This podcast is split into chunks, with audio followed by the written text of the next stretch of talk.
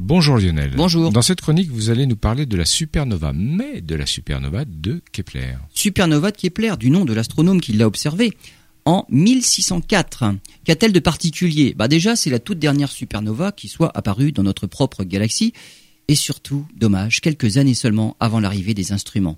Depuis, toutes les supernovas que les astronomes ont pu observer sont des étoiles qui se trouvent dans d'autres galaxies que la nôtre. Et bien sûr, malgré l'arsenal d'instruments toujours plus sophistiqués, il n'est pas facile de les étudier à de si grandes distances.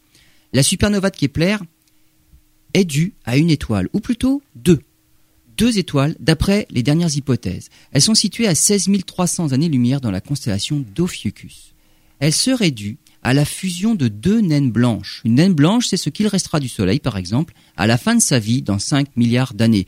Et le Soleil n'est pas assez massif pour devenir une supernova. Mais si deux étoiles comme le Soleil, devenues naines blanches, fusionnent, alors la masse totale dépasse la limite fatidique et cela devient une supernova. Le cœur de carbone entre en fusion et l'étoile explose. Elle devient d'un seul coup 100 000 fois plus lumineuse et elle est restée visible à l'œil nu dans le ciel pendant plus d'un an.